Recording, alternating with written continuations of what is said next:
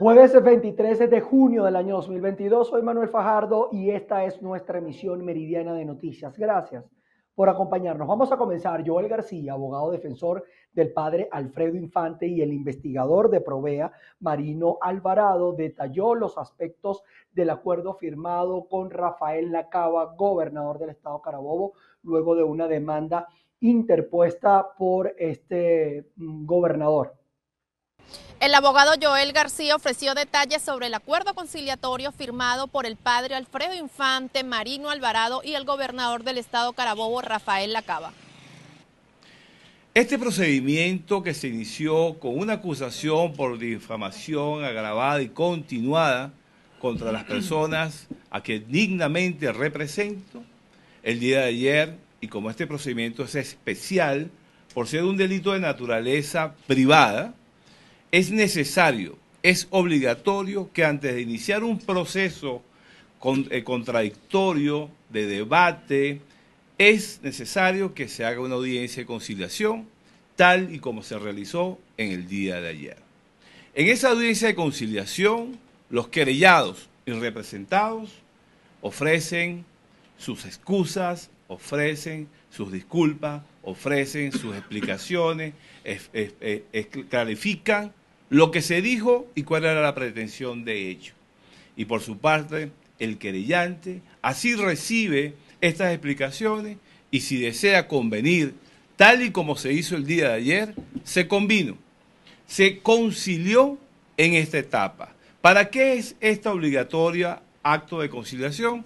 Para evitar un futuro litigio. En este momento, eh, como se leyó este comunicado, que forma parte de esa convención, que forma parte de ese convenimiento. Entonces, lo que queda es que una vez cumplido con un cronograma de trabajo que fueron establecidas por las partes, el juez de primera instancia en funciones de juicio debe sobreseer la causa y dar por terminado este proceso. Esto fue lo que se realizó el día de ayer. Yo saludo y aplaudo estas conversaciones fructíferas que se tuvieron con la gobernación del Estado Carabobo y que va a llegar a feliz término, como lo dijo el padre Infante hace rato. Hace falta diálogo, comunicarse, conversar, indiferentemente de las opiniones contrarias que podamos tener. Eso es lo que estamos haciendo nosotros y seguro estamos de que cada uno seguirá en sus roles de la defensa de los derechos humanos y el padre Infante un hombre de fe García aseguró que de cumplirse lo establecido en el acuerdo, el caso debería de cerrarse el próximo 23 de agosto. Desde Caracas, Venezuela, María Alejandra Silva. Y el especialista en temas fronterizos, Walter Márquez, se pronunció respecto a las condiciones que se requieren para garantizar una reapertura fronteriza total entre Venezuela y Colombia. Luego de que el presidente electo de Colombia, Gustavo Petro, se pronunciara con respecto a la reapertura total de la frontera entre Venezuela con Colombia, el especialista en temas fronterizo y defensor de derechos humanos Walter Márquez se pronunció con respecto a cuáles deberían ser las condiciones para que esto pueda desarrollarse de manera plena. Eh, tiene que haber libre tránsito de vehículos privados, de transporte público, de transporte de carga, de reactivación de las aduanas y las 24 horas. Porque uno va a Colombia, a Cúcuta, y quiere regresar a medianoche, pues regresa a dormir a su casa, como era antes, eh, por eh, un acto de fuerza, por una eh, decisión arbitraria del gobierno central de Nicolás Maduro, se cerró la frontera el 19 de agosto del 2015 y luego se rompieron las relaciones diplomáticas después del 23 eh, de febrero del 2019. Entonces se tienen que también reactivar las relaciones consulares y luego las relaciones diplomáticas. Pero tiene que haber normalidad. A propósito de esto, el presidente de Colombia, Iván Duque, se pronunció con respecto a lo dicho por Gustavo Petro, al recordarle que la frontera con Venezuela se encuentra abierta, pues desde que se levantaron las restricciones del COVID-19, todos los pasos peatonales entre ambos países se encuentran abiertos. Sin embargo, el gobierno venezolano no ha permitido aún el tránsito vehicular y tampoco el reinicio de las actividades aduaneras y comerciales. Soy Lorena Bornacelli desde el estado Táchira. Pasamos a otras informaciones. Una protesta encabezada por la sociedad civil se llevó a cabo a las afueras del Hospital Central, esto en Barquisimeto, allá en el estado Lara, en donde se le hizo un llamado al Ministerio de Salud para que proteja a los médicos y cese esta presunta persecución.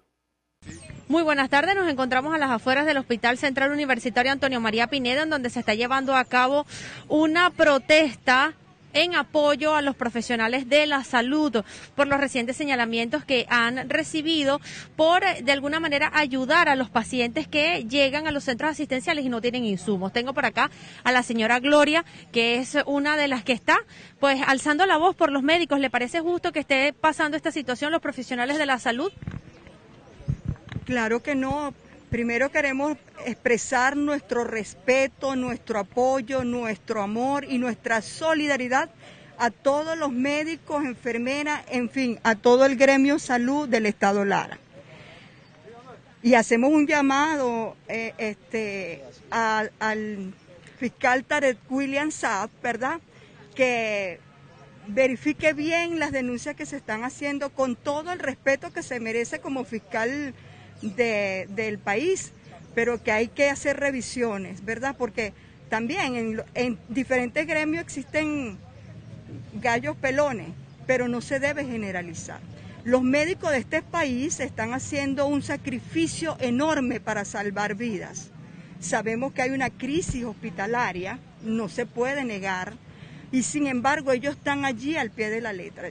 Nosotros en la sociedad civil organizada le decimos a ellos, estamos con ustedes, tienen nuestro apoyo, nuestra solidaridad, el respeto del ciudadano hacia esos amigos de la salud.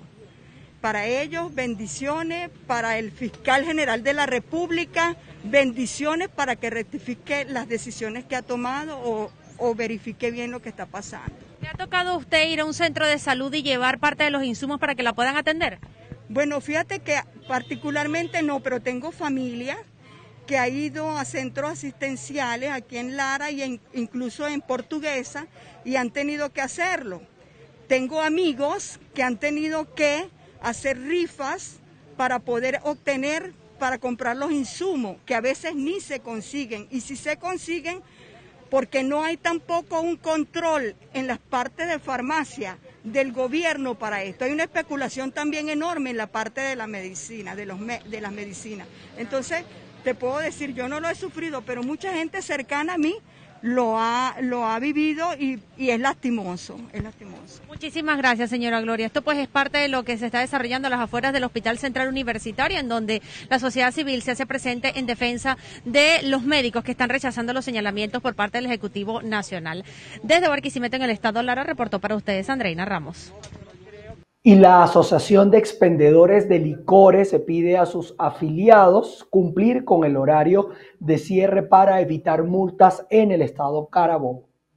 Sí, gracias por el contacto que lo establecemos a esta hora desde el Estado Carabobo. Mi lado Luis Castro, coordinador de la Asociación de Expendios de Licores. El día de hoy nos ofrece un balance sobre la situación que enfrenta este sector. Luis, tenemos entendido que ya iniciaron fiscalizaciones. ¿Qué es lo que está ocurriendo? Bueno, sí, este, la alcaldía de Valencia está haciendo cumplimiento a la ordenanza del horario establecido para las licorerías, en la cual nosotros hacemos un llamado desde Azodel a nuestros colegas eh, licoreros que por favor cumplan la ordenanza no sigamos dando herramientas para que sigan cerrando nuestros locales. Bien golpeados estamos ya desde la pandemia, en la cual muchos de nosotros han cerrado sus locales por, por no poder pagar los impuestos, los altos impuestos, por no poder pagar el IMA. Entonces vamos a hacer, vamos a, ser conscientes y hacer respetar lo que dice la ordenanza. Si la ordenanza dice que es hasta las 9 de la noche, es hasta las 9 de la noche. No nos pasemos de eso. Hagamos ser, tenemos que ser fiel cumplidores de, las, de las ordenanzas, ¿ok? Igual de igual manera quiero hacer un llamado al alcalde Julio Fuemayor para reactivar otra vez esas mesas técnicas, esas mesas de trabajo que una vez antes de la pandemia nosotros estuvimos y logramos eh, ser escuchados. Necesitamos sentarnos para que los expendios de licores volvamos a hacer lo que éramos antes y no tener que cerrar nuestra Santa María por culpa de, la falta de, de pagos de impuestos. Declaraciones eh, de Luis eh, Castro en representación de la Asociación de Licoreros. Él hizo un llamado a todo el sector a cumplir con los horarios establecidos en las diferentes ordenanzas. Es hasta las 9 de la noche y también está prohibido que tengan música en vivo en puertas de los establecimientos y los denominados picot. También hizo un llamado al alcalde del municipio de Valencia a realizar mesas de trabajo que beneficien tanto al municipio como este importante sector. Es parte del reporte que tenemos al momento para ustedes, quien les habla Ruth La Verde. Pasando al Estado portugués en un operativo conjunto, fue desmantelada una granja de minado de criptomonedas por no contar con la permisología exigida por la Superintendencia Nacional de Criptoactivos. Veamos el detalle de esta información con Manuel Alvarado.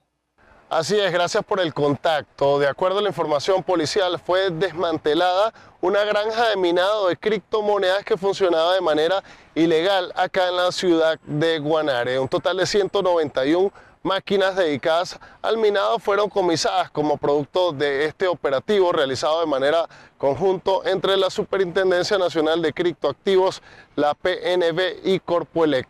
Durante este procedimiento además fueron incautadas 163 fuentes de poder para un total de 227 máquinas de minados que han sido comisadas durante la última semana acá en la ciudad de Guanare por no contar con la debida autorización de la SUNACRIC.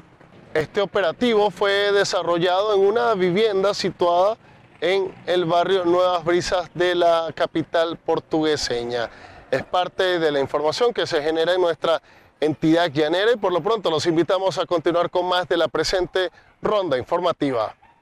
Continuamos con ustedes. Los líderes de la Unión Europea iniciaron una cumbre de dos días en la que esperan se conceda el estatus de país candidato al bloque a Ucrania y a Moldavia en el estatus llegaría a largo plazo y condicionado de unas profundas reformas. Se trata de una decisión extremadamente importante para el futuro de la comunidad europea. Así lo informó el presidente del Consejo Europeo, Charles Michels. La cumbre estuvo precedida esta misma mañana por otro encuentro con los jefes de Estado de la Unión Europea y del gobierno de los Balcanes Occidentales, que también aspiran a entrar al club comunitario. Así las cosas.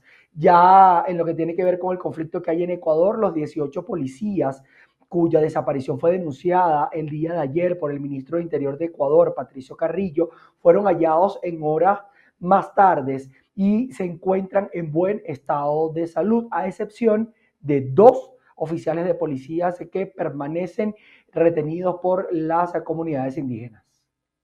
Todos están a buen recaudo, a excepción de dos que se, encontrarían en poder de, las comunidades indígenas. Eh, hemos hecho algunos acercamientos y hemos pedido a la Cruz Roja Internacional que participe en este proceso para que pueda primero constatar que, los policías se encuentren en buenas condiciones, se les dé la asistencia médica y se proceda en forma inmediata a la liberación. Y la Defensoría del Pueblo colombiana alertó del incremento de la violencia y la precariedad en la situación social de muchos adultos mayores, cifra que se dispararon en el primer cuatrimestre de este año. De acuerdo al Departamento Administrativo Nacional de Estadísticas DANE, en Colombia hay 7.400.000 adultos mayores, lo que representa el 14% de la población. Del total, 55% son mujeres. Un proceso de envejecimiento y de vejez afectado por las violencias directas como la violencia intrafamiliar e interpersonal, entre otras tipologías de, de violencias. Las violencias indirectas encontramos como la discriminación por edad en la vejez y los diferentes estereotipos de violencia.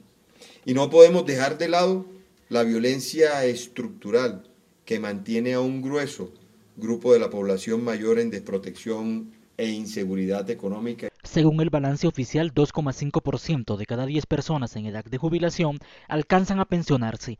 Esta cifra es aún más baja en las zonas rurales, donde por cada 10 solo una logra la pensión de vejez. Para el año 2020, dos de cada 10 personas mayores en Colombia se encontraban en situación de pobreza multidimensional, teniendo esta pobreza más incidencia en los centros poblados y rurales dispersos. Entre enero y abril de 2022 hubo un aumento del 13,9% en casos de violencia contra adultos mayores, lo que sumó 1.176 muertes violentas en esta población. En Bogotá, Miguel Cardosa, VPI TV. Y el canciller de Honduras, Eduardo Enrique Reina, aseguró desde Madrid que su gobierno no ha tenido ningún tipo de participación en la concesión de la nacionalidad nicaragüense a dos ex colaboradores del expresidente Juan Orlando Hernández, extraditado, como ustedes saben, hacia los Estados Unidos, acusado de narcotráfico. Bueno, obviamente eh, es un tema complejo. Eh, en este caso, el gobierno de Honduras no ha tenido ningún tipo de participación. Eh, lo vemos como un proceso en el que estas personas realizaron gestiones de acuerdo a la legislación nicaragüense. el gobierno de Nicaragua ha decidido otorgarles nacionalidad.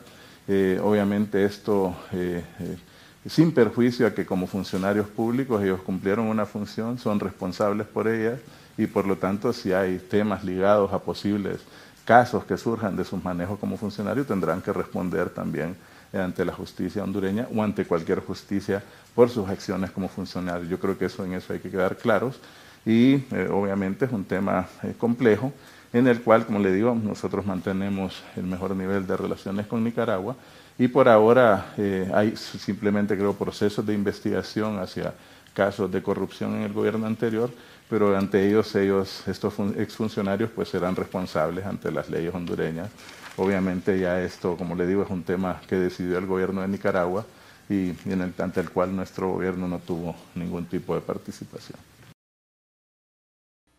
Y antes de despedirnos, le vamos a contar que en Florida, allá en los Estados Unidos, un elefante se duchó por primera vez gracias a los bomberos de Miami-Dade. Él es Ongard, que gracias al equipo de bomberos del condado de Miami-Dade pudo darse una refrescante ducha estival. Esta era la primera vez que este elefante asiático de 11 años, conocido cariñosamente como Ardy, pasaba por una experiencia de este tipo, por lo que al principio se mostró aprensivo, pero poco a poco fue ganando confianza y pronto estaba disfrutando de la ducha refrescante. Ongard no solo disfrutó del masaje de masiva agua fresca sobre su rugosa y gruesa piel, sino que aprovechó los grandes charcos de lodo creados por el agua para revolcarse. Esta es una de las muchas actividades coordinadas por el personal del Zoo Miami como parte de un programa que tienen como objetivo estimular mental y físicamente a los animales que allí se exhiben. Qué felicidad se le ve allí a Ardy, como se conoce a este elefante en los Estados Unidos luego de este refrescante baño que se dio. Nosotros con esto colocamos punto final a nuestra actualización informativa a través de nuestra emisión meridiana. Quédense conectados a nuestra señal, suscríbanse a nuestro canal de YouTube. Estamos como arroba VPI TV en todas nuestras redes sociales. Se les quiere. Chao, chao.